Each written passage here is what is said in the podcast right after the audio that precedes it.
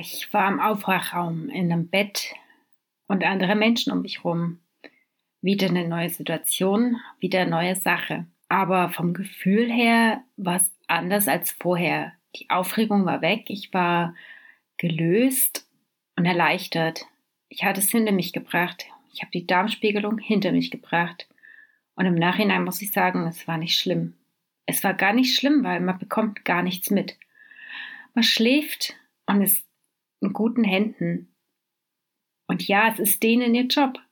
Die sagen es einem vorneweg und man glaubt es nicht. Und jetzt weiß ich es auch, es ist denen ihr Job, dies zu tun und Dinge zu sehen, wo wir nicht sehen wollen, wo wir uns keine, keine Sachen ausmalen wollen. Aber es ist denen ihr Job und es ist nicht schlimm. So war ich also im Aufwachraum und um mich herum waren weitere Menschen. Ich habe neben mir eine Frau gesehen, die in diesem besagten Stuhl saß. Es waren Männer, die geschlafen haben. Es war ein Schnarchkonzert. Es waren Personen, die schon relativ wach waren. Und es war ich. Ich, die in ihrem Bett lag und das Ganze registrierte, alles um mich herum wahrnahm. Ich, am Finger hatte ich ein Messgerät, um meinen Blutdruck zu messen oder nein, nicht den Blutdruck. Ich glaube, es war ein Blutgas oder irgendwas. Ich, so genau weiß ich es gar nicht. Irgendwelche Vitalwerte auf jeden Fall.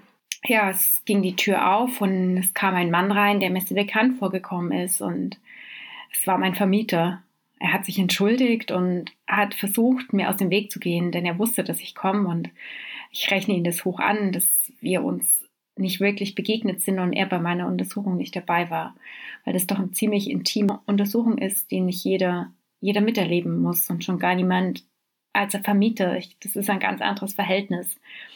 Aber wir haben es hinbekommen, dass wir uns gegenseitig nicht wirklich gesehen haben, außer in diesem einen Moment. Es kam ein Arzt rein, der dann zu mir gesagt hat, ähm, er spricht später mit mir, denn ich soll erst mal richtig zu mir kommen und ich habe irgendwas geschmiert bekommen, damit ich ganz viel vergesse.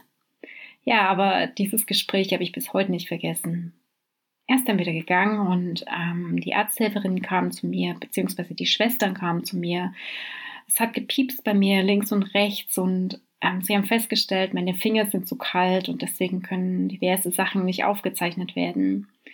Ich habe dann den Clip vom Finger am Ohr bekommen und auch da hat es angefangen zu piepsen. Mir war kalt und von Zeit zu Zeit war die Blutdruckmanschette, die sich wieder aufgepumpt hat und ich bin immer mehr zu mir gekommen, ich bin immer wacher geworden. Ein weiterer Arzt kam rein und hat mit der Frau neben mir gesprochen. Ich glaube, diese hatte Speiseröhrenkrebs oder ähnliches, denn sie haben über solche Sachen gesprochen. Sie haben über künstliche Ernährung gesprochen und, und, und. Und ja, ich habe es am Rande wahrgenommen und einfach nur registriert, ohne Wertung, ohne alles. Kurze Zeit später ist diese Dame entlassen worden. Ich war da und beobachtete das Treiben und die Schwester kam zu mir und meinte, ich soll einfach zu mir kommen, ich soll mich ausruhen und wenn ich soweit bin und zwei Stunden in diesem Aufwachraum war, werden sie meinen Mann anrufen und der holt mich dann ab und der Arzt möchte mit uns beiden sprechen. Ja, ich denke mir nichts dabei, beobachte das Geschehen. Von Zeit zu Zeit pumpt sich wieder diese Blutdruckmanschette auf und ja, ich sehe, was da passiert, ich höre, was passiert. Ein Mann, der Diabetes hat und seine Tabletten nicht dabei hat. Ein anderer Mann, der schon wild telefoniert. Der nächste, der schnarcht und ein neuer Patient, der reinkommt. Eine Schwester kommt zu mir und fragt mich, wie es mir geht und wir unterhalten uns kurz.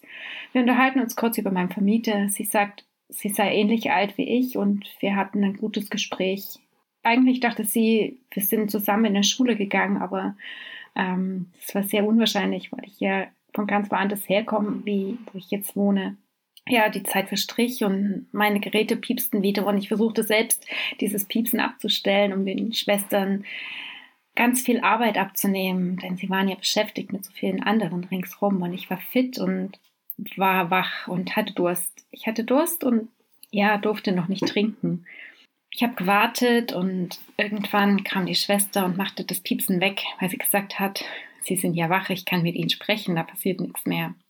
Ich war froh drum und mein Bett stellte sich höher und ich habe gewartet und habe dank Internet und WLAN ein bisschen mit meinem Mann kommuniziert. Das war ganz schön. Kurz nachdem diese zwei Stunden um waren, kam noch ein Mann rein, der, glaube ich, ein bisschen ein Alkoholproblem hatte. Der hat angefangen, ein bisschen zu randalieren und hat die Schwestern leicht äh, angepöbelt und hat sich zur Wehr gesetzt. Es war noch ein Krankenpfleger dabei, der dann den Schwestern geholfen hat, ihn zu beruhigen und auch ruhig zu stellen. Es ist, ich habe gesehen, dass ein weiterer Mann, der einen Leistenbruch hat, dass ich durch die ganzen Sachen einfach mitbekommen habe, dadurch, dass ich ja wach war, hat versucht aufzustehen und es durfte auf gar keinen Fall. Und dann habe ich den Schwestern eben kurz Bescheid gesagt und die haben sich dann um den anderen Mann gekümmert. Und danach haben sie sich um mich gekümmert, beziehungsweise darum, dass mein Mann kommen kann. Ich habe einen Schluck zu trinken bekommen und ähm, habe gewartet. Mein Mann kam und wir wurden dann gemeinsam in ein anderes Zimmer gesetzt und ähm, wir haben noch meine Schuhe gesucht. Ich habe mir nur gedacht, oh Gott, was sind denn meine Schuhe? Und die waren doch vorher noch da und die nette Schwester, von, mit der ich mich vorher unterhalten habe, die hat dann, ist dann zum Zimmer gelaufen, wo eben die Darmspiegelung stattgefunden hat und letztendlich hat sich aber herausgestellt, dass jemand meine Schuhe unter die Matratze getan hat.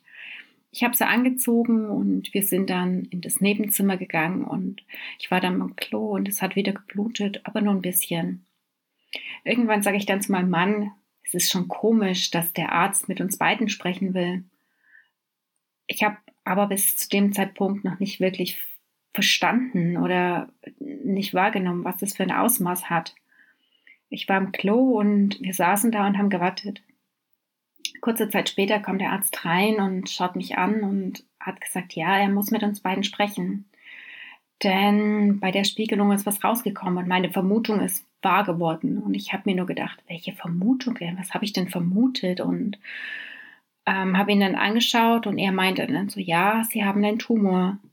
Und ich habe ihn angeschaut und habe gedacht, ich habe einen Tumor?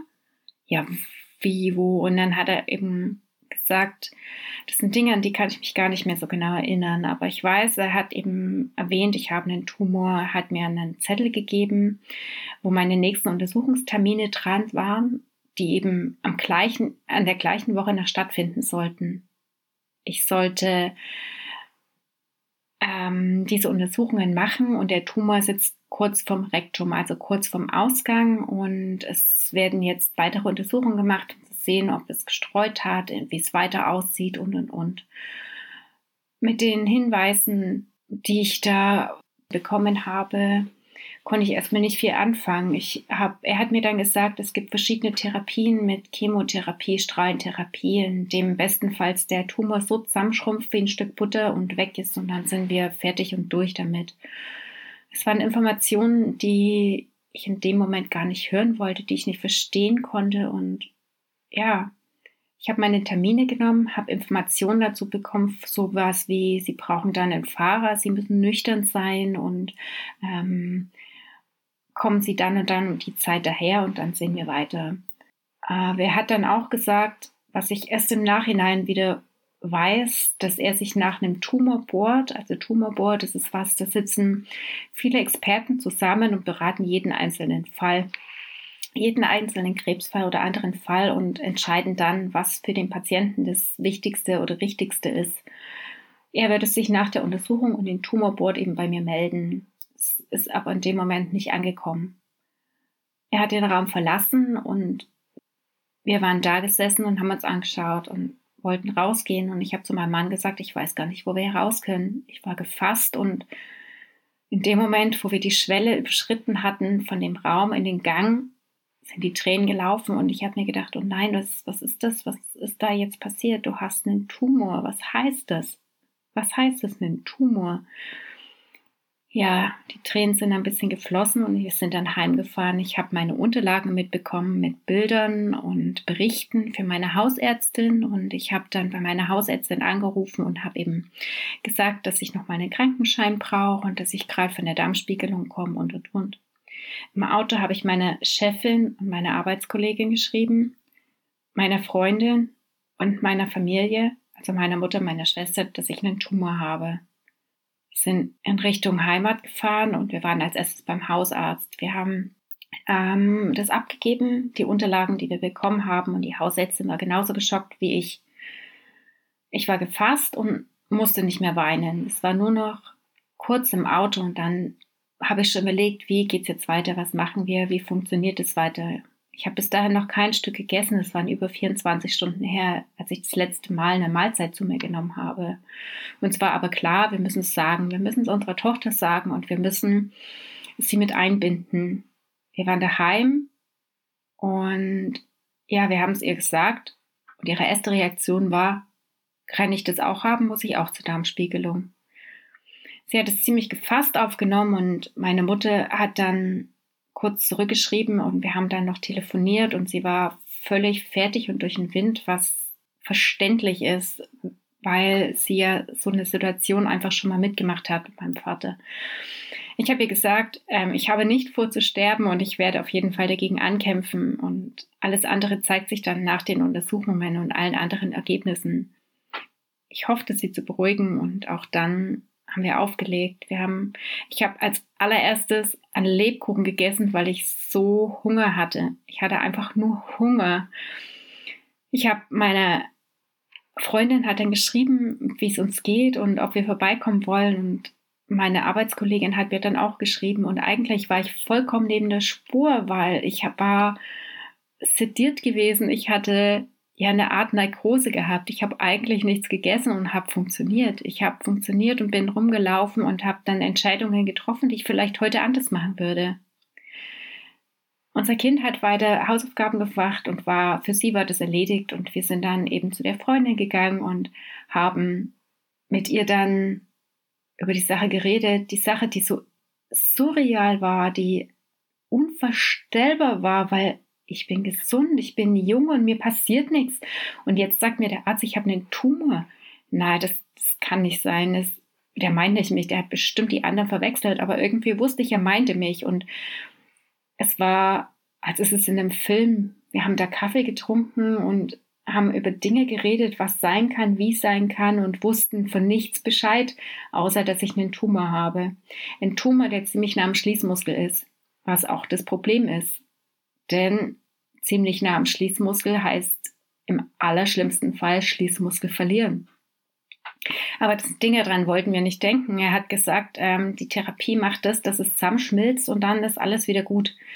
Das war in unseren Köpfen und außerdem mussten erstmal alle anderen Untersuchungen durchmachen, bis wir überhaupt wissen, um was es geht. Und vielleicht ist es ja auch gar nicht so schlimm. Ja, im Nachhinein denke ich mir, ich hätte meine Tochter nicht alleine lassen sollen. Ich hätte vielleicht bei ihr bleiben sollen und mit ihr drüber reden. Aber in dem Moment wusste ich es nicht besser. Ich wusste es nicht besser und ich habe gewissermaßen an mich gedacht, an uns gedacht. Und ja, sind, ich habe nicht geweint, ich war gefasst. Ich hatte immer noch meine Jogginghose an und irgendwann fragte ich mich, wie habe ich diese anbekommen? Wer oder was hat mich angezogen? War ich das selber? Ich weiß es bis heute nicht, weil es hat mir niemand gesagt und ich habe es nicht gefragt. Meine Arbeitskollegin schreibt mir dann, ob sie mich besuchen darf und ähm, ich habe eingewilligt. Ich war völlig neben der Spur und ich bin müde gewesen. Ich hatte irgendwie Hunger, aber irgendwie auch nicht und habe so viele Informationen zu verarbeiten gehabt, wo schwierig waren zu verarbeiten, was ich bis heute noch nicht richtig gemacht habe.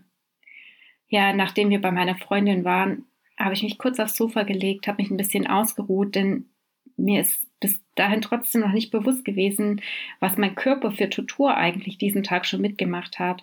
Diese Tortur des Abführens, diese Tortur des Starmspiegelns inklusive Sedierung und Aufwachraum und alles drum und dran. Es waren so viele Eindrücke, so viele Dinge, die man erlebt hat, die verarbeitet werden müssen, aber irgendwie wie ein Film waren meine Arbeitskollegin war dann da und wir haben uns kurz unterhalten und ja, ich glaube, sie hat geweint, ich weiß es nicht mehr. Ich konnte nicht weinen. Ich konnte nicht weinen, aber ich konnte ihr versprechen, es wird alles gut. Ich habe gefühlt, es wird alles gut und es war nicht dahergesagt und ja, ja, auch das war irgendwie alles so unreal.